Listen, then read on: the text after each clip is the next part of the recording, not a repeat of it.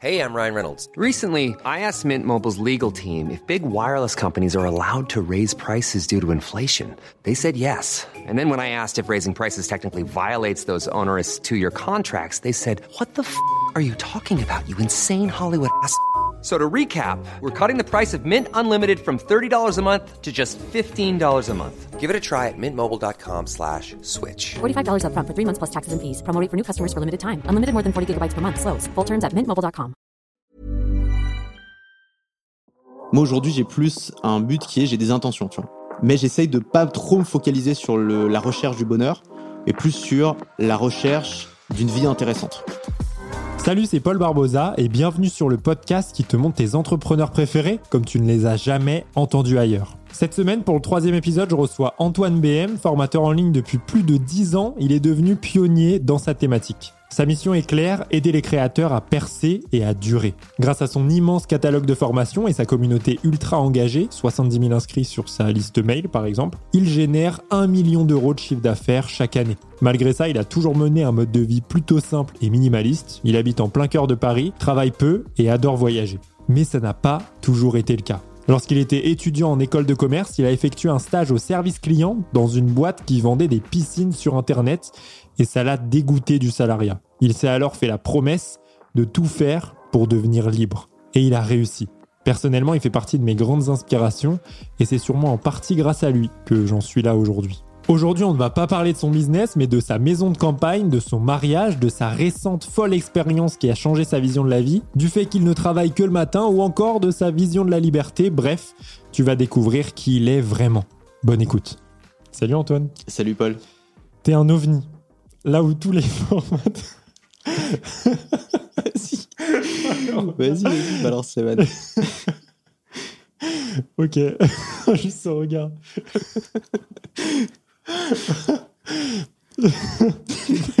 Qu'est-ce qu'il me... Vas-y, vas-y, je suis prêt à tout, vas-y. C'est le pire début de podcast. ok, t'es un ovni. Là où tous les formateurs en ligne reconnus, on voit partout sur LinkedIn et TikTok, TikTok dire n'importe quoi, sont dans une villa à Dubaï à côté de leur yacht et sans payer d'impôts. Toi, t'es là, en France, à passer tes journées à creuser de la terre en pleine campagne pour créer un sentier forestier. En fait, j'ai l'impression que t'es l'un des seuls à ne pas t'être perdu dans la démesure. Comment tu fais pour maintenir cet équilibre sain autour de toi? C'est la première chose que. Ouais, je me suis bien fait avoir. hein. Euh, Pourquoi t'es pas à Dubaï? Qu'est-ce que toi Pourquoi je suis pas à Dubaï? Parce que c'est moche, Dubaï. C'est la ville la plus moche que j'ai jamais vue de ma vie et je peux pas vivre dans un endroit moche. En vrai, c'est juste pour ça. Sinon, tu seras à Dubaï Sinon, je, non, sinon, je serais pas à Dubaï non plus. Mais c'est pas une question d'éthique ou de. Tu vois, c'est vraiment une question de lifestyle. Ouais. C'est-à-dire, je comprends le côté clientéliste de Dubaï. Bon, derrière, ils font des trucs, on sait pas trop euh, comment ça tient de boule, machin, mais super. Ils font un truc clientéliste, c'est-à-dire qu'ils créent un produit qui est censé être le plus sexy possible pour leurs clients. Mais hum, moi, j'ai besoin de plus que ça, tu vois. J'ai besoin qu'il y ait de la poésie, j'ai besoin qu'il y ait de la beauté, j'ai besoin de pouvoir avoir un style de vie, tu vois, pouvoir avoir un lifestyle à la française. Euh, les cafés, me balader dans la rue, tout ça, ça, ça existe pas en fait. J'ai pas envie de vivre dans les centres commerciaux. Et euh, je, je respecte totalement les gens qui, qui acceptent cette vie-là, qui ont envie de ça. Il y a plein de bénéfices à Dubaï, notamment euh, fiscaux, tout ça. Mm. Mais moi, euh, juste ça m'attire pas quoi. Paris, c'est mieux?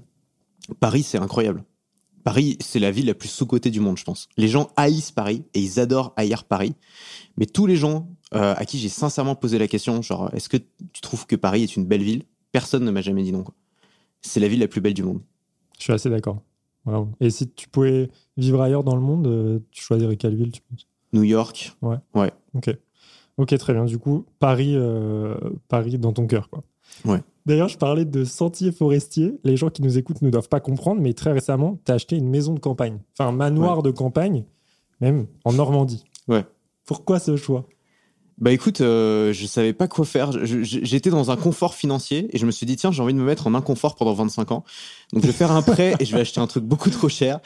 Et euh, ça va être la galère pendant 25 ans et ça va me forcer à bosser. En vrai, il y a un peu de ça, c'est que euh, ça me permet de forcer l'épargne. C'est-à-dire quand tu as une Ouais. maison, quand tu as un prêt à rembourser, euh, tu es obligé de mettre de l'argent de côté en fait. Et c'est comme une éponge, hein, ça vient se gonfler, mais on- tu peux la dégonfler si à un moment tu as besoin de récupérer l'eau qu'il y a dedans. Donc si un jour j'ai besoin d'argent, je peux revendre cette maison. Mm. Et en fait, c'était surtout euh, un moyen de voilà d'avoir un accès à la campagne. C'est vrai que quand tu vis en plein centre de Paris, euh, c'est trop cool, c'est très beau et tout. Il y a juste des moments où tu as envie d'être dans la nature, il y a des moments où tu as envie d'être seul, où tu as envie d'être dans le silence. Et ça, tu le trouves pas chez toi. Et donc, euh, la maison de campagne, c'était ça, quoi. C'était un point de chute où on peut aller n'importe quel moment, où je peux ramener ma petite famille, mes animaux, et, euh, et me poser, faire des randos, euh, voilà, et, et kiffer, quoi, prendre un peu le soleil. Enfin, c'est en Normandie, donc prendre le soleil, pour l'instant, c'est compliqué. Prendre la pluie. Prendre la pluie, c'est important de prendre la pluie un petit peu aussi. Ouais, tu, tu aimes bien cet équilibre-là entre euh, la ville, en fait, et, euh, et cette maison de campagne ici. Ouais, pour moi, le secret, il est dans l'alternance, tu vois. Ouais. Il est pas dans l'Eldorado. L'Eldorado, ça n'existe pas. Et les gens qui cherchent l'Eldorado pensent l'avoir trouvé et ils se rendent compte qu'ils le trouvent pas. Et du coup, ils en cherchent un nouveau et c'est constant, en fait. Et moi, j'ai pas envie d'avoir une vie où je papillonne. Euh, j'ai envie d'avoir une vie où euh, je trouve des modèles qui me plaisent et où j'essaie d'intégrer différents modèles dans ma vie euh, qui peuvent sembler incompatibles de l'extérieur, mais que j'essaie de rendre compatibles. Donc, typiquement, la ville et la campagne. Euh, on pourrait dire bon bah voilà tu fais une espèce de mix entre les deux t'habites dans une banlieue avec des, des bois etc moi ça me convient pas parce que je veux la vraie ville le vrai centre-ville et je veux la vraie campagne euh, la vraie campagne isolée. Et donc ça me permet d'avoir les deux. Évidemment c'est un luxe. Ouais. euh, c'est pas forcément euh, accessible à tout le monde. Mais étant donné que j'ai voilà que je peux me l'offrir je me- je- je m'offre ce luxe euh, et je trouve que c'est vraiment un des plus beaux luxes que je puisse m'offrir quoi. Juste, tu parlais d'être dans l'inconfort en, en cette maison-là. À quoi ça sert de te mettre dans, dans cet inconfort-là ça sert à rien. Si j'avais pu l'avoir gratuite. Non, c'est. Bah, ça me force à épargner. Ouais. Euh, ça me force à gagner de l'argent. Récemment, on a fait les comptes avec Félix. Euh, Félix, c'est mon associé. Euh, et, et bon, bah aussi, c'est mon, un peu mon bras droit, mon comptable, mon tout ce que tu veux, quoi. Le mec qui annonce les mauvaises nouvelles. Et, et il m'a dit qu'il fallait que je fasse rentrer au moins 48 000 euros de chiffre d'affaires par mois, juste pour soutenir ma boîte et mon mode de vie. Donc, tu vois, tu payes ton loyer à Paris, euh, 4400. En vrai, il faut faire 8 à 9 000 euros de vente de formation pour payer ce loyer, parce qu'il faut te verser l'argent, il faut payer les taxes, etc. Et donc, en fait, ça se cumule très, très vite. Évidemment, il y a aussi l'équipe, il y a aussi d'autres frais. Et, euh, et quand j'ai réalisé ça, je me suis dit, mais en fait, je suis plus, euh, je suis plus le, le- voilà, le, ce que j'étais il y a, il y a 10 ans, en mode, euh, voilà, auto-entrepreneur, digital nomade, libre, je fais des ventes quand j'ai besoin d'argent, etc. Maintenant, j'ai une responsabilité financière qui est lourde et, et qui m'accompagne. Et donc, d'un côté, évidemment, il y a un côté un peu angoissant, un peu, euh, un peu stressant, ça te met une pression. Et d'un autre côté, c'est stimulant. Je ne saurais pas te l'expliquer, mais il y a un côté stimulant de se dire, euh, OK, je suis dans le, je suis dans le grand bain. Maintenant, il faut que je nage, quoi. C'est, ça, ça t'oblige à avancer, ça t'oblige à trouver des idées créatives, ça t'oblige à ne pas te noyer, en fait. Parce que si t'as pas ça, qu'est-ce qui te retient, en fait, à ton, à ton activité? Et qu'est-ce qui te, qu'est-ce qui te motive au quotidien, quoi? T'arrives à supporter cette pression euh, sans problème? Ouais. Pour l'instant, ça va. Écoute, pour l'instant, ça va. Je te dirai euh, quand je serai en burn-out. Ouais, non, t'as l'air plutôt serein en plus. Même, il y a un truc qui me surprend, c'est que tu travailles que le matin. Ouais. Malgré, du coup, en plus, cette euh, pression finan- financière, euh, si on peut l'appeler comme ça, Ouais. tu ne travailles jamais l'après-midi. J'ai une conviction, c'est que si tout le monde, si on interdisait le travail l'après-midi, moi je pense que 35 heures c'est beaucoup trop. Tu vois. Si on interdisait le travail l'après-midi une bonne fois pour toutes, en tout cas pour tous les jobs où c'est pas absolument nécessaire, euh, je pense que tout le monde serait plus productif et que la France s'enrichirait à toute vitesse. Et je pense que c'est absurde de forcer des gens qui travaillent dans un bureau devant un ordinateur à étaler leur journée euh, de, euh, de 8 heures, enfin de 9 heures à 17 heures. Quoi. Je pense que c'est absurde et je pense que c'est inefficace au possible. J'ai pas été salarié longtemps, Ouais. mais les quelques mois et années où j'ai été, où j'ai été salarié, j'ai vu ce que c'était que la vraie inefficacité, la vraie procrastination, le vrai travail pour se donner bonne conscience et pas pour avoir du résultat. C'est-à-dire être devant un ordinateur, montrer à son supérieur qu'on est devant Ça, un ordinateur, faire semblant de bosser. Je pense que, le- je sais pas si on a déjà évalué le coût des gens qui font semblant de bosser, mais je pense que ce coût, il est monstrueux pour la société. Et en fait, si juste on se, on se, on se disait la vérité et qu'on arrêtait de considérer le travail comme une sorte de valeur morale, mais qu'on considérait simplement comme euh, un moyen pour arriver à une fin, Mm. et qu'on se disait l'objectif c'est la fin, et ben déjà il y a la moitié des gens qui arrêtent de bosser parce qu'ils servent à rien, et ils font des trucs qui sont intéressants pour eux, parce que les, les- les trois quarts des gens détestent leur job, donc ils font des trucs qui leur apportent vraiment du- des bénéfices à titre individuel. Et ceux qui ont, ceux qui sont, qui sont nécessaires à la société, bah, ils bossent moins, ils bossent mieux. Et je pense qu'il y a une vraie réforme de la productivité à faire. Et que euh, on en parle pas, personne n'en parle quoi. Non, on parle, on parle. parle de productivité à titre individuel. Il y a plein de bouquins là-dessus, etc. Pour les gens qui veulent être plus productifs. Mais c'est quelque chose qu'on n'a jamais intégré dans la société, dans le système scolaire. Alors que euh, tout, tout part de ça en fait. La liberté et même le bien-être, je pense, part de ça parce que c'est très difficile de se sentir bien quand tu as l'impression de perdre ton temps. Et quand tu passes 8 heures par jour à faire un boulot qui a pas de sens et à étaler ton travail et à te sentir peu utile, comment tu veux te sentir bien quoi? Et on le voit d'ailleurs, il y a des entreprises qui expérimentent la semaine de 4 jours, même en France. Ouais. euh, bah, dans toute leur boîte, donc euh, leurs employés travaillent euh, bah, une journée de moins. Ouais. Et en fait, ils remarquent qu'au bout de 6 à 1 an, le chiffre d'affaires de la boîte a augmenté, alors que les employés travaillent moins. Tu vois. Et c'est- les gens ont du mal à comprendre ça. Moi, j'y crois aussi profondément. C'est ce dont je parle sur Mhm. mon compte en réalité. Toi, tu penses que si tu travaillerais l'après-midi, si tu travaillais l'après-midi, euh, Ça changera rien. Ça, ça change rien. Je pense même que je serais moins, j'aurais de moins bons résultats. Ok. Parce que euh, moi, je suis très flemmard, je procrastine beaucoup. Et donc, si je sais que j'ai toute la journée pour faire un truc, je vais le faire que le soir. Ça veut pas dire que je vais rien faire avant, mais je vais faire des trucs complètement inutiles avant pour me donner le sentiment que je bosse. Donc, si je me dis, OK, à midi, ma journée de travail, elle doit être terminée, je vais bosser, tu vois. Il est 9h, il me reste 3 heures. Je sais que j'ai des trucs importants à faire, je vais le faire et je vais le faire bien. Et l'après-midi, je vais pouvoir complètement me déconnecter et aller faire des vrais trucs, aller euh, me promener, euh, aller faire des trucs avec des gens, euh, aller faire du sport, aller faire des vrais trucs avec mon corps, quoi. Et pas rester enfermé devant un écran. C'est ça la question maintenant que tu as beaucoup de temps libre.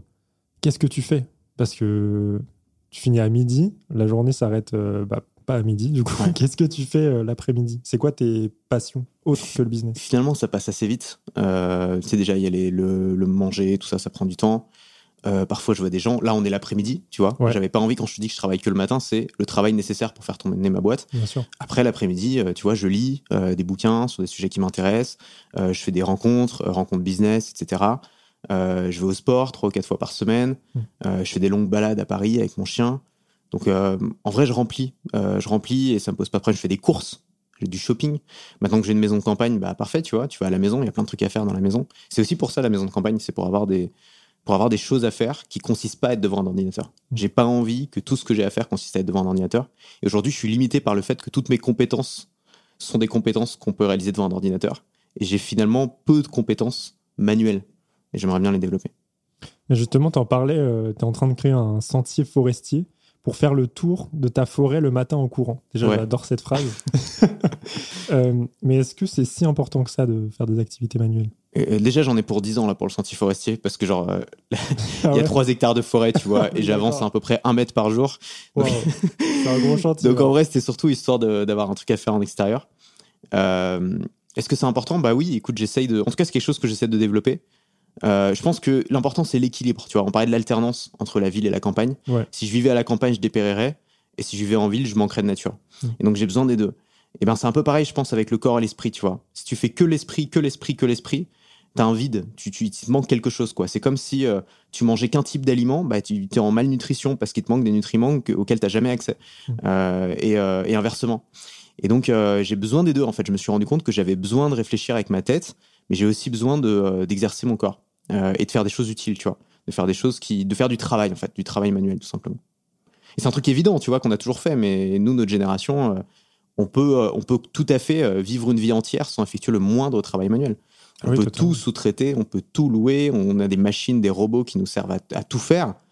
Euh, et donc, ça, paraît, ça pourrait paraître absurde à nos, euh, à nos ancêtres, mais, euh, mais en fait, on a besoin de remettre des choses qu'on a toujours voulu supprimer de la vie des humains. On a besoin de le remettre en fait au cœur de notre vie, parce que sinon, on, on manque de nutriments, quoi. Ça t'aide aussi dans ton travail intellectuel de faire des activités manuelles? Ouais, carrément. Parce que ça te permet de réfléchir, ça te permet aussi de, de déconnecter, justement, de sortir un peu la tête du guidon, de plus être tout le temps en train de, de penser business et de penser un peu à autre chose. Mm. Et c'est important de prendre du recul, tu vois. Je pense surtout quand on est créateur de contenu ou quand on est dans un métier euh, voilà, qui nécessite euh, de la créativité. La créativité, moi, personnellement, je l'ai jamais devant un écran. Ça ne m'arrive jamais. Mes meilleures idées, je les ai sous la douche, je les ai quand je me balade, je les ai quand je suis en extérieur.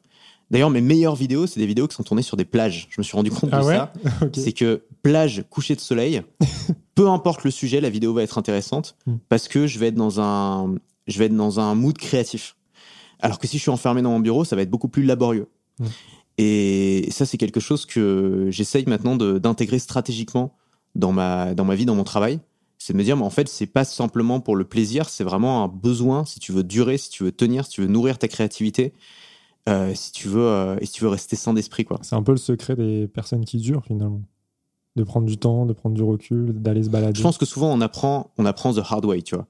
Euh, beaucoup de gens se lancent, ils ont un succès fulgurant ou pas, mais en tout cas, ils font quelque chose qui marche, ils ont envie de continuer à le faire. Ouais. et euh, un moment burn-out. Quoi. Ils font plus que ça, en fait, parce que ça, ça, devient, ça prend une place énorme dans leur vie. Burn-out, ils peuvent plus bosser pendant des semaines, parfois pendant des mois, parfois ils arrêtent tout et ils reprennent jamais. Et il leur faut ça, en fait, pour se dire, OK, faut que je, faut que je trouve plus d'équilibre dans ma vie. Moi, c'est un truc qui m'a toujours fait très très peur parce que je le sens arriver de très loin, tu vois. Euh, quand je suis trop dans l'intellectuel, quand je suis trop dans le boulot, quand je suis trop dans les objectifs, je sens que je suis en train de me déconnecter du reste et je sens que ça va me péter à la gueule en fait à un moment.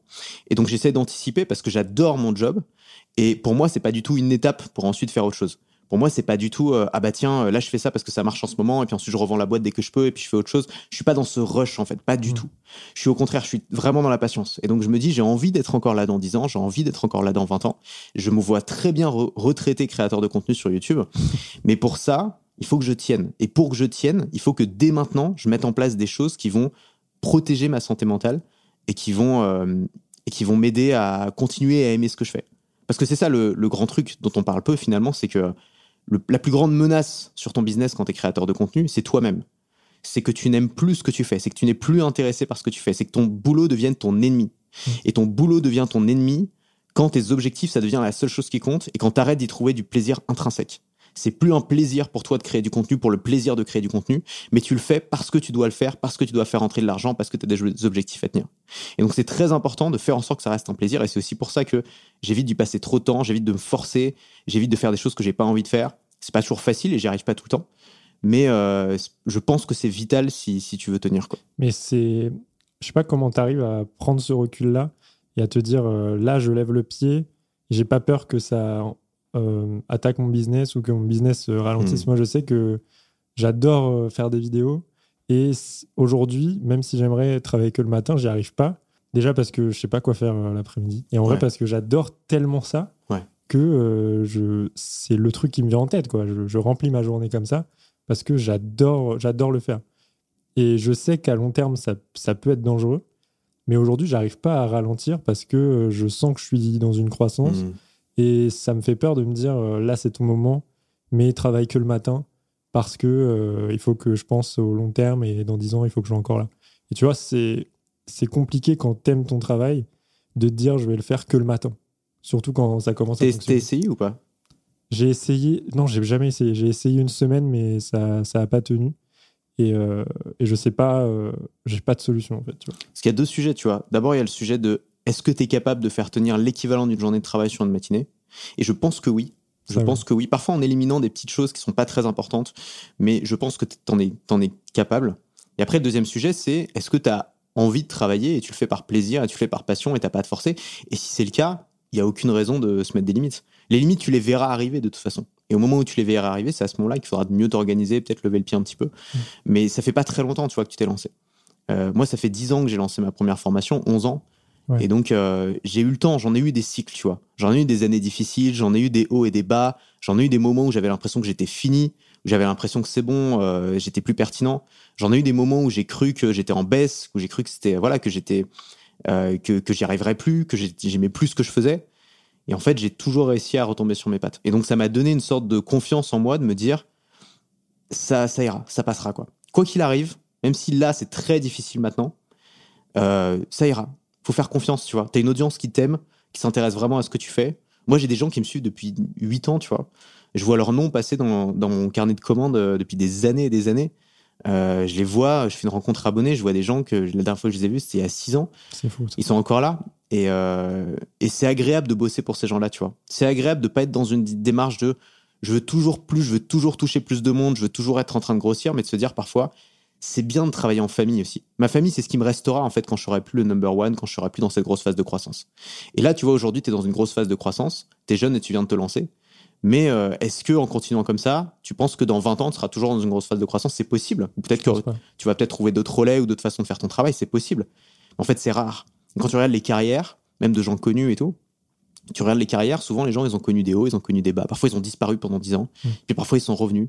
Et puis, tu as, ces, as ces artistes, ces vieux chanteurs des années 70, 80, etc., qui ont fait un tube, un tube. Ça, c'est terrifiant. Et, et, et, malgré tout, mais je trouve au contraire, c'est ah l'espoir, parce qu'ils ont fait un tube, ils n'ont jamais réussi à en faire un autre, mais ils ont fait carrière toute leur vie sur ce tube.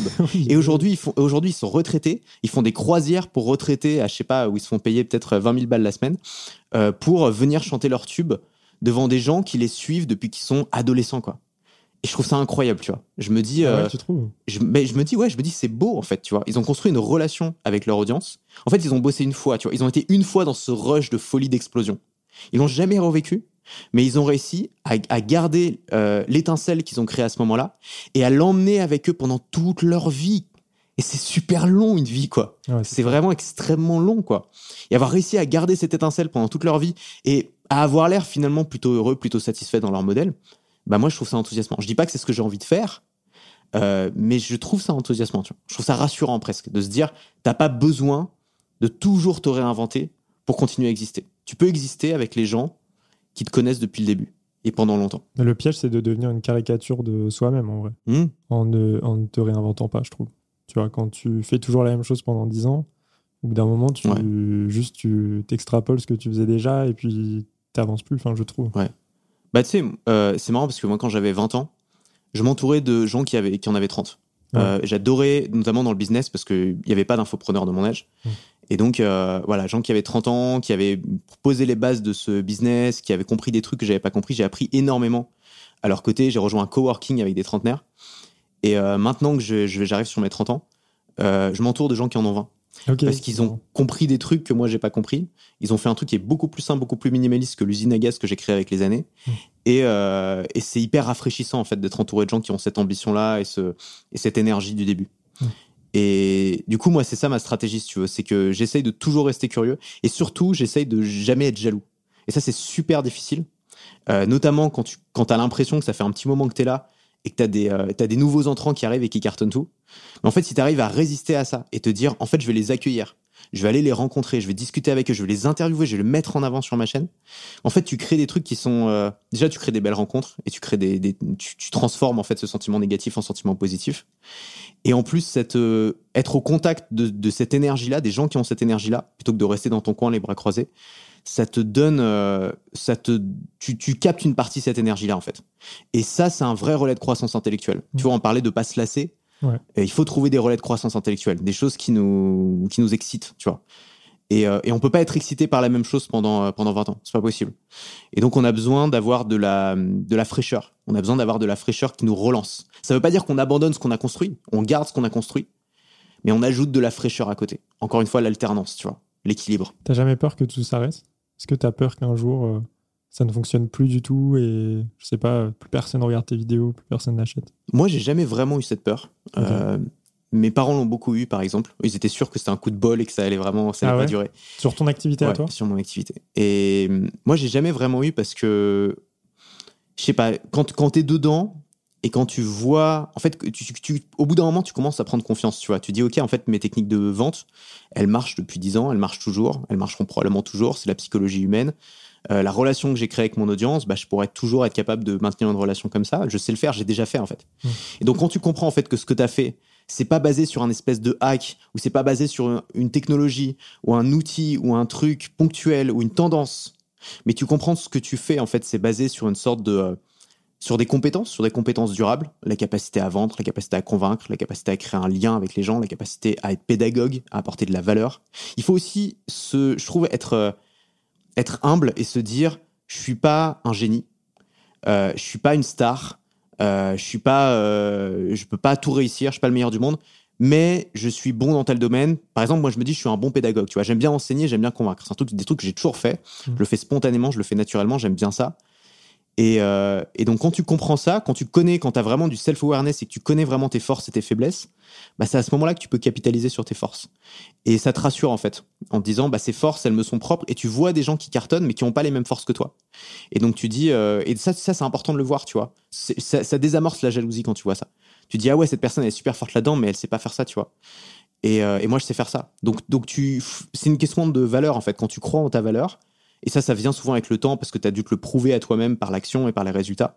Mais quand tu crois en ta valeur, au bout d'un moment, les doutes et la peur que ça s'arrête, je pense que ça finit par s'estomper. C'est peut-être cette confiance-là qui te permet aussi de relâcher le pied au quotidien et de te dire euh, je Mhm. travaille que le matin parce que je sais que ça va fonctionner comme ça, tu vois. Ouais. Je pense. Rien à voir. J'aimerais qu'on parle d'un autre événement fort de ta vie, ton mariage. Ça fait trois ans que tu es marié. Ouais.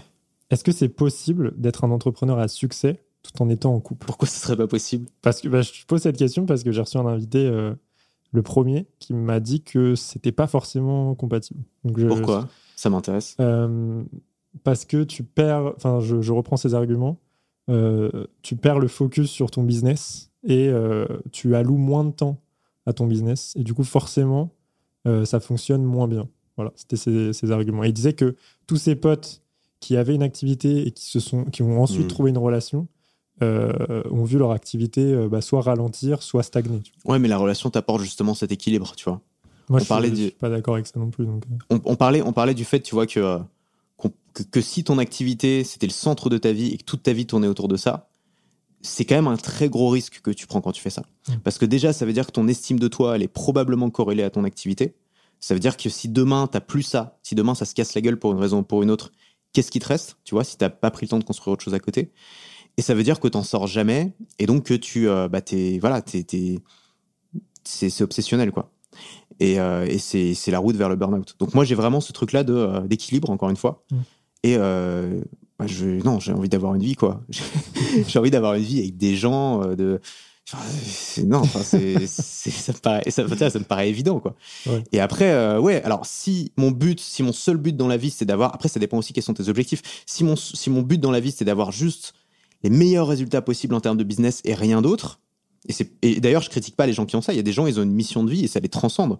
Et c'est beau, hein. Euh, Quelqu'un qui, euh, voilà, qui, qui veut faire des choses extraordinaires, qui a une vision très claire et qui pense que sa vie doit être vouée à ça. C'est presque religieux, en fait, comme, euh, comme quête. C'est une croisade. C'est beau. Mais moi, j'ai pas ça. Moi, j'ai pas ça du tout, tu vois. Moi, j'aime ce que je fais, mais je le fais avant tout pour moi. Je fais pas pour les autres. Je fais pas mon business euh, parce que je pense que j'ai une grande mission à accomplir. Je pense que je serais pas là, ce serait pas grave, tu vois. Mais euh, je le fais parce que ça m'apporte énormément de bonheur, parce que ça me permet de rencontrer des gens intéressants, parce que ça me permet de bien gagner ma vie, ça me permet de faire des projets, et parce que ça me permet d'avoir justement une vie à côté qui est cool. J'ai beaucoup plus de temps aujourd'hui avec mon mari parce que j'ai un business qui me permet d'avoir du temps.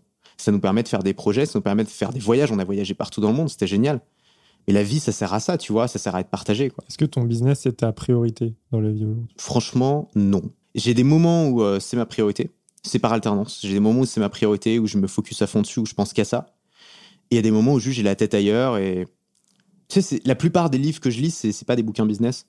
Euh, c'est des bouquins sur. Souvent, c'est des bouquins de non-fiction, mais sur d'autres domaines de la vie. Euh, explorer, euh, voilà, explorer. euh, je sais pas, là, j'ai lu un bouquin sur la méditation. Ça m'a passionné. J'avais jamais été concerné par ça. Euh, J'avais toujours trouvé ça chiant. Et d'un coup, j'ai vécu une expérience qui m'a ouvert à ça. Et j'ai euh, lu le bouquin, j'ai dévoré, et je me suis dit, c'est- incroyable ce truc-là, ça va changer ma vie. Quoi. Tu commences à méditer du coup? Tu médites aussi? J'ai essayé. Ouais. Ouais, j'ai arrêté. c'est dur. euh, En ce moment, je fais un autre truc. J'écris, je fais du journaling. Ouais, c'est très bien. tous, les, tous les soirs avant de dormir, j'écris une page. ça m'aide à avoir des idées. Ouais. Mais la méditation, euh, ça aide à, à être dans le moment présent, je Ouais. pense. C'est ça le, le principal bénéfice. Tu vois, ce, ouais, ce truc, alors ça a des bénéfices techniques, genre ça t'aide à être plus productif, à être mieux concentré, etc. Moi, c'était ça qui m'a m'a tiré dedans avant. Maintenant, c'est plus le côté, euh, je vais pas dire spirituel, j'en suis pas encore là, tu vois, mais il y a un truc de, le, justement, le, le truc du moment présent, de la pleine conscience. Je trouve ça extrêmement intéressant, tu vois. Le fait de ne pas voir le bonheur seulement a posteriori, à dire, ah, c'était bien quand on est parti en vacances, ah, c'était bien quand j'ai rencontré telle personne, etc. Mais de réussir à le voir à l'instant où ça t'arrive de dire waouh, je suis en train de passer un super moment. Je, de le savourer, tu vois, à ce moment-là. Et pas de l'engloutir comme un fast-food et ensuite euh, d'avoir mal au bide et en se disant euh, putain, c'était bien, mais maintenant je souffre, quoi. Mm. Et, euh, et je me dis qu'en fait, si on arrive à maîtriser ça, ça c'est pas facile du tout. D'ailleurs, la méditation, c'est extrêmement difficile. C'est comme de la, la muscu, quoi. Si on y va en pensant qu'on va pas, que ça va pas être difficile, qu'on va pas soulever de poids, on va pas progresser. Donc c'est difficile. T'as ton esprit qui s'échappe tout le temps, faut le ramener, etc. Mais, euh, mais je pense que si ça apporte vraiment ce bénéfice d'être capable de savourer l'instant présent, de se détacher euh, des émotions trop fortes et de euh, et d'apprécier les choses simples, une balade dans la nature par exemple, c'est c'est peut-être le truc le plus important qui existe sur Terre. quoi. Toi, tu n'y arrives pas aujourd'hui encore à savourer pleinement l'instant présent? J'ai toujours été contemplatif, Mm. donc une balade dans Paris le soir, c'est toujours un plaisir, toujours. Mais euh, tu vois, euh, manger sans regarder une série, c'est difficile. Euh, passer du bon temps avec quelqu'un sans être en train de penser à l'avant, à l'après, etc., ou d'over-analyser, et juste de profiter, c'est difficile aussi.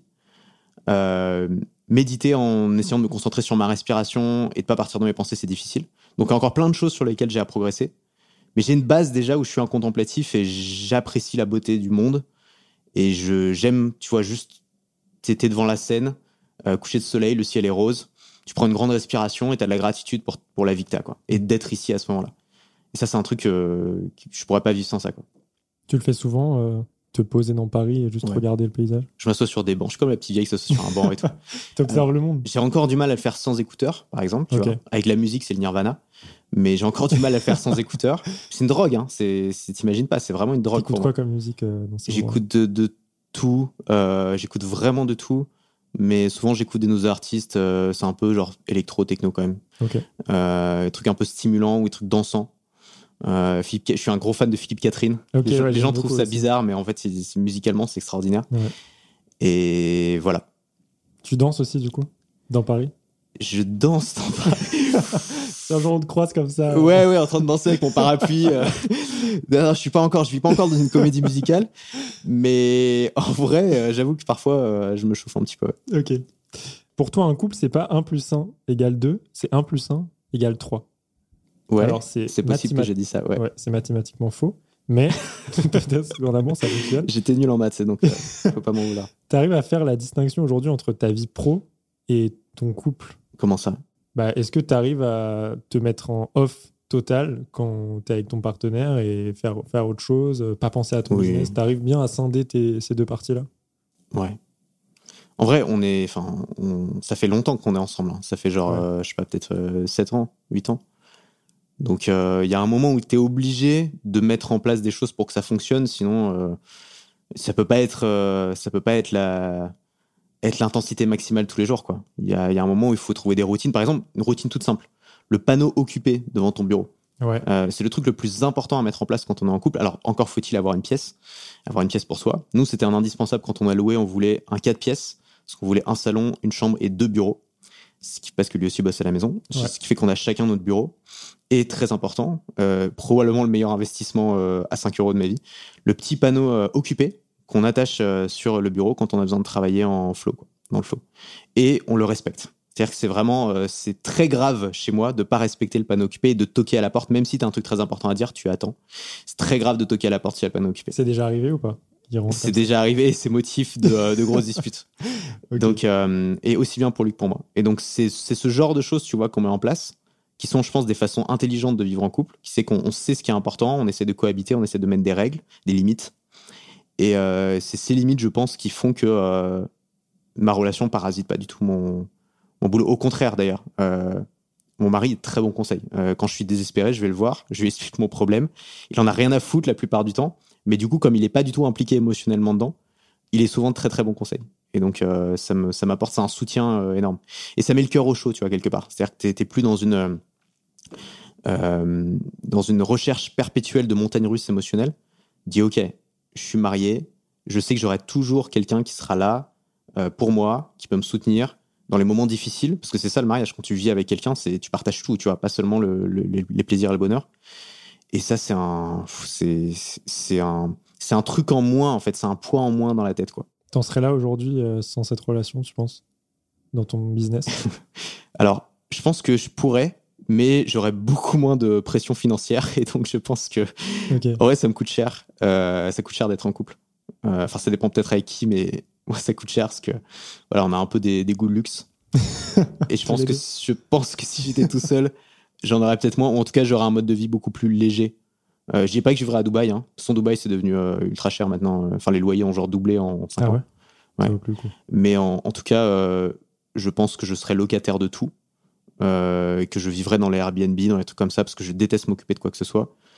Et j'aurais une vie plus légère, et donc probablement moins chère. Mais je serais pas, je serais probablement pas plus heureux. Donc, euh, C'est ça le but au final, non? C'est pas qu'un business fonctionne, c'est que tu sois heureux. ouais. Après, euh, c'est, ça met de la pression de te dire que ton but c'est d'être heureux, tu vois. Euh, parce que dès que t'es pas heureux, tu dis merde, je suis un échec, tu vois. Moi aujourd'hui, j'ai plus un but qui est j'ai des intentions, tu vois. Genre j'ai, j'ai envie d'avoir ça dans ma vie. J'ai envie d'avoir ça dans ma vie. J'ai envie que d'avoir, j'ai des objectifs. Et euh, j'essaye de les atteindre, j'essaye d'avancer. Parfois c'est douloureux, parfois il y a des obstacles, parfois c'est difficile, parfois je suis malheureux. Mais j'essaye de pas trop me focaliser sur le, la recherche du bonheur, mais plus sur la recherche d'une vie intéressante. Tu vois, j'ai envie de raconter une belle histoire. J'ai envie que ma vie ce soit une belle histoire. J'ai envie quand je me retourne dessus euh, dans, je sais pas, dans, dans 40 ans, euh, je puisse me dire euh, j'ai bien vécu. Euh, j'ai vécu des, des vies riches avec des expériences, avec des belles rencontres. Euh, et pour ça, tu es obligé de passer par de la souffrance, par de la pression, par de l'anxiété. Je pense qu'il n'y a pas le choix en fait. Il peut pas y avoir une vie intéressante sans souffrance et sans difficulté. Et donc je je suis pas dans la recherche absolue de douleur, de pardon, de bonheur et de tranquillité. Euh, en ce moment, je suis en train d'explorer et de euh, voir justement à différents modes de vie, d'explorer de nouvelles choses en fait dans ma vie. C'est dur en vrai, et je m'en prends plein la gueule, mais c'est génial parce que euh, j'ai l'impression que tout est possible, tu vois. Et ce sentiment que tout est possible, c'est le sentiment de liberté ultime. Moi, j'étais drivé par la liberté de base. Ouais. Je l'ai un peu perdu avec les années parce que je me suis un peu renfermé sur ma tranquillité et, et sur, euh, et sur mes biens, sur, mes- sur ce que j'avais. Et aujourd'hui, j'essaie de le retrouver un petit peu, pas forcément de la même manière qu'au début, donc pas forcément en partant à l'autre bout du monde, mais plus en, voilà, en expérimentant euh, de nouvelles choses, des choses qui me font sortir complètement de ma zone de confort. Quoi. Justement, on a l'impression, euh, vu de l'extérieur, que tu as réussi beaucoup de choses. Quels sont bah, les objectifs dont tu parles aujourd'hui et, qui te permettent d'avancer euh, et de dépasser un petit peu euh, cette tranquillité aujourd'hui? Tu parlais d'objectifs là, justement. C'est même pas forcément lié au business. C'est-à-dire que mon business, il tourne, je sais comment il fonctionne. J'ai évidemment des nouvelles idées stratégiques que j'ai envie de mettre en place pour les prochains mois, pour les prochaines années, etc. Mais aujourd'hui, j'essaie plus de mieux me connaître, tu vois. En fait, j'ai fait récemment euh, un, un trip sous psychédélique pour la première fois de ma vie. Et euh, ça a été, euh, euh, alors sur le moment, c'était la confusion totale. J'avais jamais vécu ça. C'était un truc. euh, Enfin, faut essayer. Hein, une fois, faut essayer. Je suis pas en train de. Hein, on a compris. Mais mais si les gens veulent vivre un truc qu'ils ont vraiment jamais vécu et qu'ils auront aucune manière de vivre autrement dans leur vie, ça, ça se tente quoi. C'est un truc. Waouh, tu vois, ça te met par terre quoi. Et, euh, et en fait, sur le coup, confusion totale, euh, perte totale de, euh, de mon identité. J'étais incapable de savoir qui j'étais.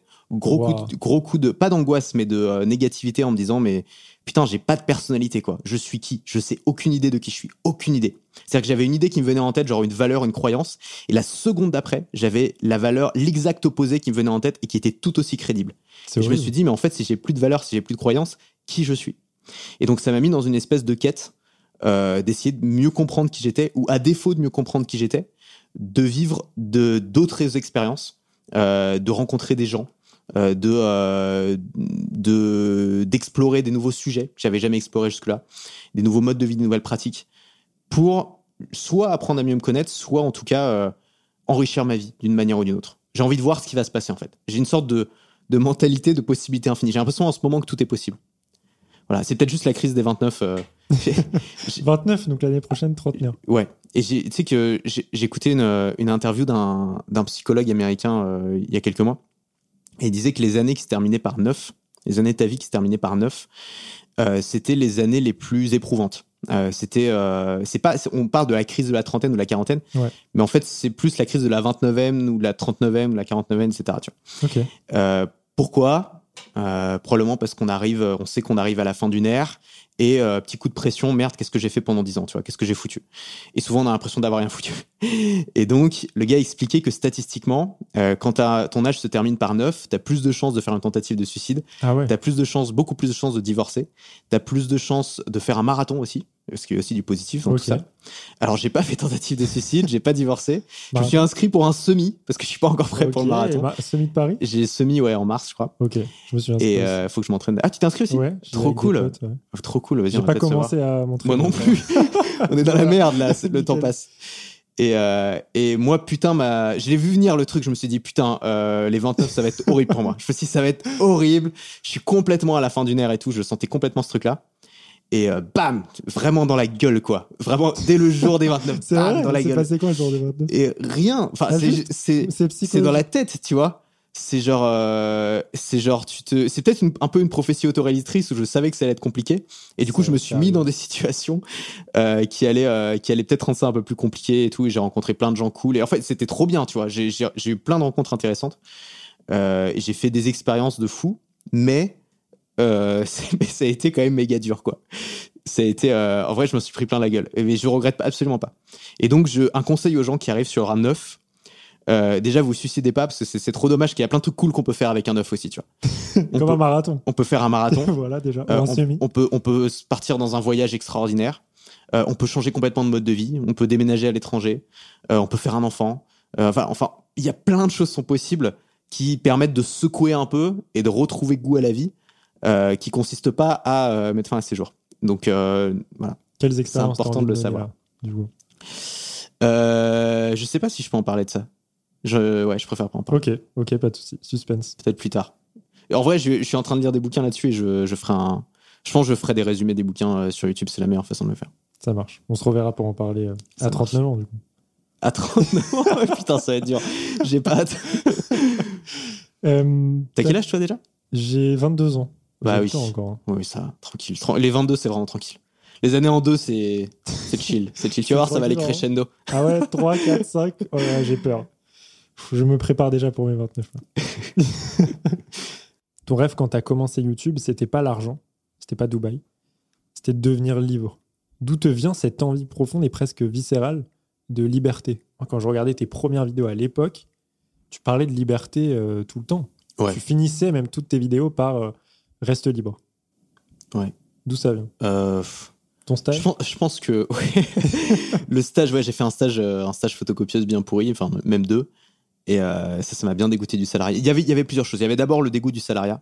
De mais c'est horrible ce truc-là de passer toutes ces journées dans un bureau moche avec la moquette grise, un vieux téléphone, euh, un ordinateur Windows et tout. Enfin, je, je voulais pas quoi. D'attendre 17h30 ou D'attendre 18h. 17h30, machin, avec un manager toxique et tout. Enfin, j'ai eu la totale, tu vois. J'ai vraiment la totale pendant ce stage. Ambiance de merde. Enfin, vraiment, tout le monde était malheureux. Euh, la moitié des stagiaires, parce qu'il y avait que des stagiaires, en plus, étaient en, en arrêt maladie quasiment tout le temps. Enfin, c'était vraiment le, le pinacle euh, du, euh, du salariat de merde. quoi. Ça regroupait tous les clichés. C'est ça, c'est ça. Et, euh, et donc ça, ça a été, je lisais la semaine de 4 heures à ce moment-là, je sais pas si tu l'as lu, Ouais, l'ai bouquins qui ouvrent les yeux à beaucoup de gens. Je me disais, mais c'est trop bien, mais vas-y, je vais faire ça, plus jamais je bosserai, je bosserai pour un patron. C'est ce que je me suis dit. Bon, j'ai encore bossé pour un patron une fois ensuite, mais c'était la dernière. et euh, donc il y a eu ça. Et ensuite, je pense que c'est lié à des, à des névroses ou à des trucs d'enfance, tu vois. euh. En vrai, c'est un peu malsain, en vrai, d'être. euh, Je le dis, c'est bizarre hein, de dire ça parce que j'ai toujours, euh, j'utilise énormément comme un argument pour vendre mes produits, etc. Et je pense que ça attire beaucoup de gens. Mais en vrai, être obsédé par la liberté, ça veut dire au fond de toi que tu as quelque chose à fuir. Je, je connais personne qui est obsédé par la liberté et qui a rien à fuir.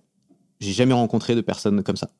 Et donc, généralement, ce que tu as à fuir, c'est des gens qui ont un mal-être, qui sont mal dans leur peau, euh, qui ont une, une adolescence difficile ou une enfance difficile, euh, ou qui ont eu des difficultés avec leurs parents, par exemple. Moi, j'ai eu la chance, j'ai jamais eu de, de trauma ou de trucs vraiment graves, mais je sais que quand j'étais adolescent, euh, il fallait que je me barre, quoi. Il fallait que je me quitte, je vivais chez mon père. À ce moment-là de notre vie, on s'entendait pas très bien, et, et je vivais tout seul avec lui. Il fallait juste que je me barre le plus possible. J'avais l'impression d'être un poids, et il fallait que j'aille. Euh, euh, il fallait que j'aille. J'aime mon appart, quoi. Tout ce que je voulais, c'était avoir mon appart. Et puis ensuite, j'ai vu qu'en plus, je pouvais voyager l'autre bout du monde et aller très très loin. Donc je me suis dit, c'est ça que je veux. Juste aller le plus loin possible et être autonome et ne rien avoir à demander à personne. Je voulais dépendre de personne. Ce qui en fait est, su- en vrai, aujourd'hui, je trouve que c'est super triste de vouloir dépendre de personne. Euh, on est des êtres humains, on est des singes, on vit en communauté, on a besoin de dépendre les uns des autres. Et euh, on a besoin que les gens dépendent de nous, c'est la maturité euh, affective, mais on a aussi besoin de nous dépendre de gens. On a besoin d'avoir des relations d'interdépendance en fait avec les gens, pas dépendre totalement affectivement. C'est-à-dire que c'est important d'être, euh, tu vois, d'être structuré et de pas de, pas être dans une dépendance affective. C'est pas, pas ce que je suis en train de dire, tu vois. Mais c'est important d'avoir des gens sur qui on peut compter et sur qui on compte, et inversement. On peut pas faire d'enfants, par exemple, si on n'a pas de, si on n'est pas prêt à ce qu'ils dépendent entièrement de nous. C'est pas possible. Et donc euh, voilà. Et donc finalement, c'est c'est quelque chose euh, duquel je suis beaucoup revenu. Mais ça reste un truc, c'est un sentiment qui est quand même tellement grisant, tu vois. Aujourd'hui, je, je vois plus la liberté plus comme un truc de il faut que je fuis, il faut que j'aille à l'autre bout du monde, mais plus comme il faut que j'explore les possibilités qui s'offrent à moi. Euh, le monde est vaste, il y a énormément de choses intéressantes à explorer, et j'ai pas envie de rester euh, sur mon petit, de rester agrippé à ma bouée, quoi. Tu vois. C'est comme ça que je perçois la liberté aujourd'hui, et je trouve que c'est une façon de l'apercevoir qui est beaucoup plus saine, parce que c'est un désir d'exploration euh, que la façon dont je l'apercevais avant, qui était un désir de fuite et qui était qui partait finalement d'un mal-être. Et donc au lieu, le problème quand tu fuis quand t'as un mal-être, c'est que le mal-être est toujours là, tu l'emmènes avec toi, Euh, et donc c'est une fuite impossible. Et donc la seule chose que tu peux faire, c'est travailler sur ton mal-être. T'as résolu cette euh, relation avec ton père, du coup? Bah écoute, aujourd'hui on s'entend bien. Bon, je pense qu'on n'aura jamais euh, une relation, jamais on va se taper dans le dos.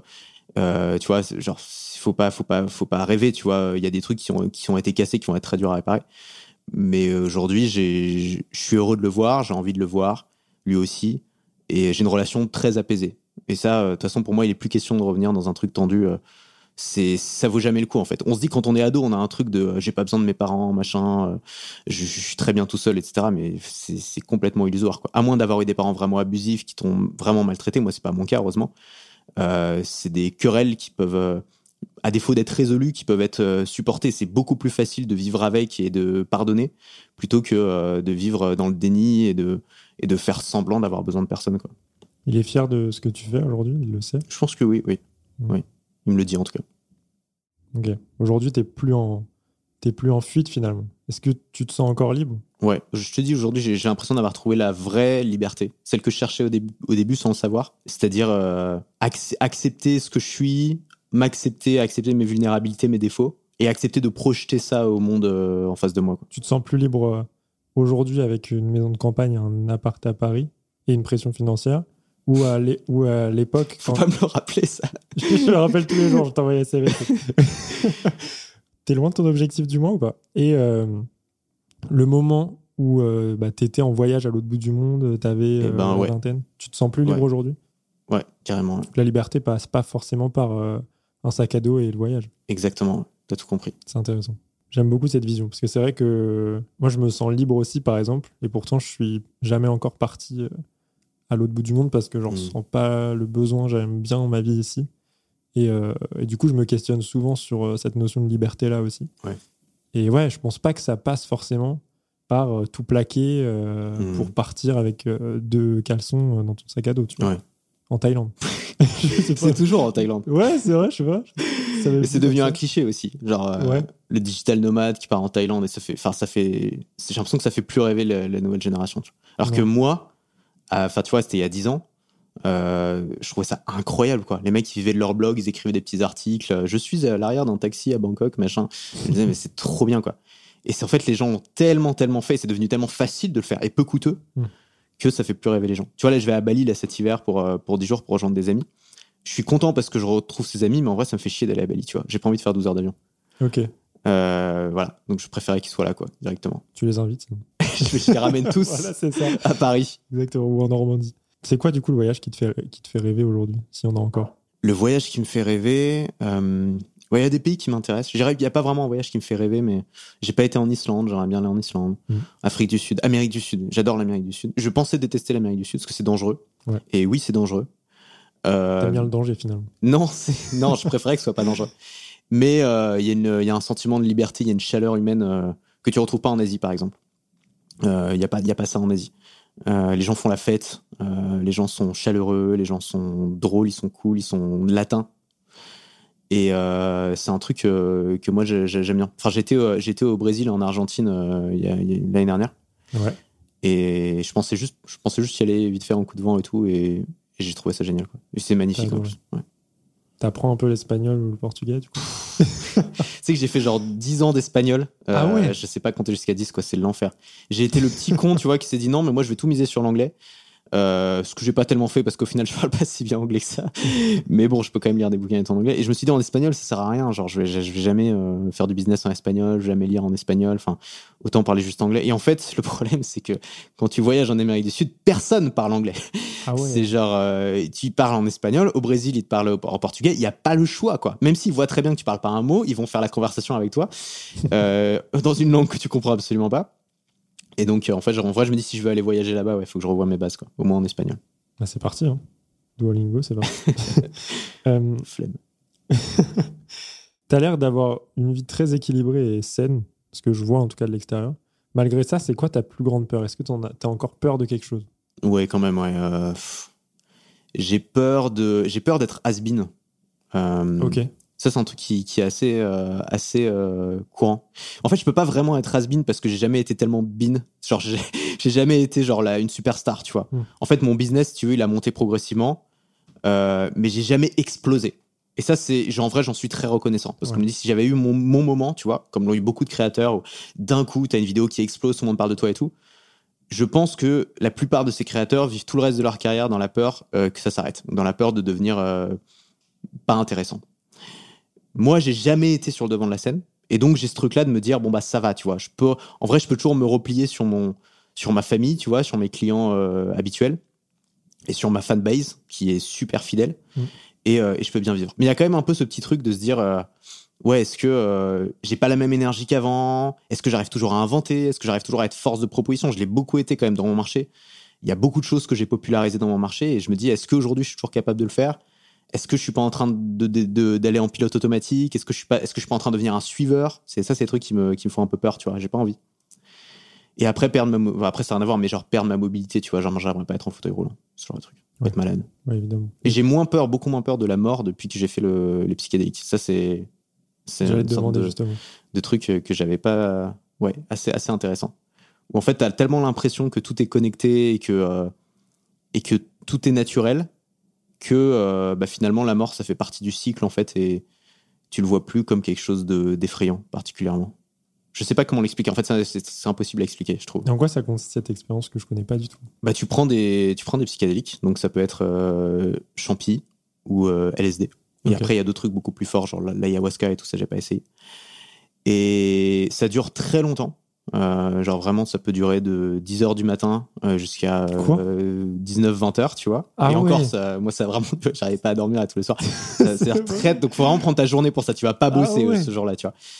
Euh, si tu prends une bonne dose, évidemment, ça dépend de la dose, mais si tu prends une bonne dose, c'est très puissant. C'est-à-dire que ça te met vraiment dans un état où tu es tout à fait maître de tes gestes. Euh, tu peux tout à fait te balader et tout. Enfin, je sais pas, je pense pas que tu puisses conduire et tout, mais j'essaierai pas. Ouais, Mais euh, en vrai, ça va. Genre, tu t'es pas, tu tangues pas du tout comme tu pourrais l'être euh, sous l'alcool. Euh, mais c'est dans ta tête en fait que ça, ça explose, ça explose. Tu vois des trucs. euh, tu regardes, je regardais un, un, un rocher. Euh, tu sais, il y avait des petites agglomérations de, je sais pas, de, de matière, de minéral sur le rocher. Sauf que moi, mes yeux, ils voyaient pas ça. Mes yeux, ils voyaient des magnifiques motifs, des fleurs de lys, des trucs, et tout était en mouvement. Et c'était tellement réaliste que j'ai dû me rapprocher vraiment à, à, à 2 cm du rocher pour m'assurer que c'était pas qu'il y avait pas vraiment des fleurs de lys dessinées sur le rocher. tout prend vie, l'herbe prend vie, tu t'entends l'herbe pousser. La nature est incroyable. Euh, T'as envie de marcher dans la nature, t'entends euh, tout, le, le soleil est, brillant, euh, l'air est frais, tu vois. Tout est, tu ressens une hypersensibilité à tout, et tu ressens une profondeur dans ton esprit qui est euh, inexplicable, où tu peux avoir des pensées complètement contradictoires. Tu peux avoir, t'essaies de te connecter avec les autres, t'as un fou rire avec quelqu'un. Une seconde plus tard, euh, t'es es dans un, un mode beaucoup plus dark et tu connectes plus du tout avec la personne. Donc t'es sans arrêt dans une sorte de cycle où tu connectes et tu déconnectes avec les gens. T'essaies d'expliquer ce qui t'arrive à quelqu'un. D'un coup, t'as un éclair de lucidité, tu l'expliques tout à fait normalement. Et la seconde d'après, tu peux pas finir ta phrase parce que t'es complètement, euh, voilà, tu- tu- tu- c'est comme, c'est un peu comme quand tu fais de la méditation en fait, où genre t'as tes pensées et t'essayes de te reconcentrer sur ta, sur ta respiration Ouais. et hop, tu repars dans tes pensées. Et ben, le, les psychédéliques, c'est la même chose dans le sens où t'essaies de te raccrocher à ta pensée rationnelle et t'y arrives pendant quelques secondes, comme quand tu te raccroches à ta respiration en méditation. Sauf que sans t'en rendre compte, au bout d'un moment, bam, tu repars. Euh, tu repars dans, dans une autre pensée que t'as pas, que pas contrôlée, quoi. Il y a eu un avant, un après, du coup, cette expérience. Je pense que oui. Après, c'est peut-être pas ça, tu vois. Mais j'ai eu- j'ai eu, ça a été un moment très très fort. Et euh, je je dis pas qu'il faut vivre ça forcément. hein. Et en vrai, ça peut être dur. Hein. C'est pas forcément une expérience euh, agréable. Mais en tout cas, euh, ça m'a. J'ai l'impression que ça m'a changé. Ouais. J'ai l'impression que ça m'a changé. Waouh. Bah écoute, je m'attendais pas à ce qu'on parle de ça. C'est intéressant. Ouais, intéressant. T'as jamais essayé? Non, j'ai jamais essayé. C'est pas dans mes objectifs euh, des, des six prochains mois. Mais euh, ouais, je pensais pas que ça, ça pouvait avoir autant d'impact euh, sur ta manière de penser Ouais. même et sur ta vision de la mort même euh, et de la vie. Bah, tu sais, t'as, Steve Jobs. Moi, ce qui m'attirait beaucoup là-dedans, c'est t'as des entrepreneurs, genre Steve Jobs et tout, qui ont dit que ça avait changé leur vie et que sans ça, ils auraient jamais créé Apple et tout. Wow. Le mec a fait une promo de malade quand même Bah, c'est euh, clair. psychédélique. Et euh, moi, je dirais pas que ça m'a débloqué niveau business ou que ça va me permettre de faire x10. Malheureusement, ça peut aussi avoir l'effet inverse. C'est-à-dire que tu peux en prendre et après te dire, mais en fait, mon business, c'est tellement inintéressant par rapport à tout ce qu'il y a exploré dans la vie, quoi. Donc, euh, donc, faut faire attention quand même. Ça peut, ça peut vraiment changer ta vie. Il y a des gens, euh, ils sont séparés de leurs copains, de leurs copines après Ah un ouais. c'est fréquent. Donc, euh, ouais, donc faut quand même faire attention. Ça peut vraiment avoir un impact sur tes décisions et tout.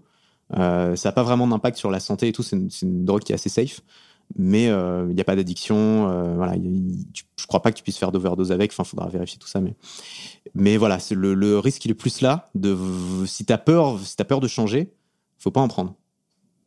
Tu vas en reprendre, toi? Ouais. Ah, c'est- carrément. Ok. Le plus important pour toi dans ta vie, c'est de ne pas avoir de regrets. Tu disais ça il y a 7 ans sur YouTube. Et oui, j'ai revu tes Ouais. anciennes vidéos. Est-ce qu'aujourd'hui, t'en as? Waouh. Euh, non, euh, franchement, je j'adhère à ce que j'ai dit il y a, il y a 7 ans. J'étais, ouais, j'avais des bonnes idées déjà il y a 7 ans, apparemment. Tu faisais une vidéo par jour à l'époque. Ah ouais, ouais, oui, j'étais chaud par contre. Euh, non, non, euh, ouais, carrément, je suis, je- j'adhère toujours à ça. J'ai pas de, j'ai pas de regrets. Est-ce que j'ai des regrets Si, en fait, j'ai des regrets de pas avoir, euh, de pas avoir saisi des opportunités par le passé, de pas avoir. euh, Il y a plein de trucs que j'ai pas fait par peur, par euh, surtout dans les contacts humains, tu vois. J'étais vachement timide et tout, et je me dis mais quel gâchis quoi. Alors que tu peux, tu vois, que les meilleures aventures de ta vie, c'est quand même quand les aventures où tu connectes avec d'autres gens. Et donc je me dis, je me suis beaucoup limité là-dedans parce que j'avais peur du regard des autres. Et je pense qu'aujourd'hui, justement aujourd'hui, j'essaie pas mal de me débloquer par rapport à ça. Euh, et d'avoir, de, moins avoir peur des gens et moins, de moins avoir peur surtout de créer des relations plus profondes avec les gens. Et de pas rester sur des trucs superficiels. Euh, de pas être dans, un contrôle absolu de mon image. Et je regrette de pas l'avoir eu avant, ce déclic. Parce que c'est quand même, euh, tu vois, quand t'es, quand t'es un jeune adulte, euh, tu, peux vraiment, tu vois, tu peux vraiment vivre des aventures de fou. Et bah, je peux toujours le faire, quoi. Mais j'aurais aimé avoir ces 10 ans de plus, tu vois, pour le faire. Qu'est-ce qui a provoqué ce déclic-là, du coup? Je vais encore te dire les, les psychédéliques, mais, mais c'est un, peu un tout, tu vois. Il y a d'autres choses qui sont venues s'ajouter à ça. Finalement, si tu pouvais parler à l'Antoine BM d'il y a presque 10 ans, qui commençait, qui est en stage même, et qui déteste sa vie, tu lui dirais quoi? Je sais pas si je dirais quelque chose que j'aurais peur de. de... bah, d'interférer dans le passé, machin, tu sais Ouais. pas ce qui peut se passer après, quoi. Euh, en fait, je suis content de ce qui s'est passé, si tu veux, après. Et je trouve qu'il y a une suite logique qui s'est faite. Et par exemple, si j'avais pas fait ce stage très difficile, est-ce que j'aurais eu la motivation de me lancer en tant qu'entrepreneur? Je suis pas sûr. Et donc, en fait, toutes les difficultés que j'ai eues, elles ont été euh, positives euh, au final. Mais je pense que je pense que je dirais, voilà, toutes les galères que tu vis aujourd'hui, c'est provisoire et rien n'est impossible. Je pense que c'est ça que je dirais. C'est-à-dire que la personne que tu penses être aujourd'hui, dans laquelle tu penses être bloqué, être enfermé, euh, en fait, cette personne, elle, est, elle peut évoluer, elle est malléable. J'étais, j'étais déjà dans cette optique-là parce que je, je commençais à me former en développement personnel et ça m'a énormément aidé à l'époque. Mm. Mais c'était quand tu réalises qu'en fait, t'es pas figé dans ta vie, t'es pas, ta personne n'est pas, euh, ta personne peut évoluer, ta personne peut changer. Euh, c'est super libérateur en fait de dire ça. Et je pense que c'est ce que je lui dirais. Je lui dirais, vas-y, tu vois, poursuis, poursuis tes rêves et, et n'aie pas peur, quoi. Ça va bien se passer. Voilà, à la fin de la journée, ça va bien se passer, quoi. Faut pas, faut pas trop s'inquiéter. Merci beaucoup, Antoine. Bah, merci à toi. Salut. Salut. Merci d'avoir écouté jusqu'au bout. Si ça t'a plu, n'hésite pas à laisser un avis sur Apple Podcast ou Spotify, ça m'aide beaucoup. Si ça t'intéresse, j'ai une newsletter dans laquelle je t'envoie un conseil chaque jeudi matin pour apprendre à mieux travailler. Le lien est dans la description du podcast. Merci encore à Antoine d'avoir pris de son temps et d'avoir accepté l'invitation. C'était génial. J'ai adoré la discussion. En tout cas, moi je te souhaite une excellente semaine et à lundi prochain.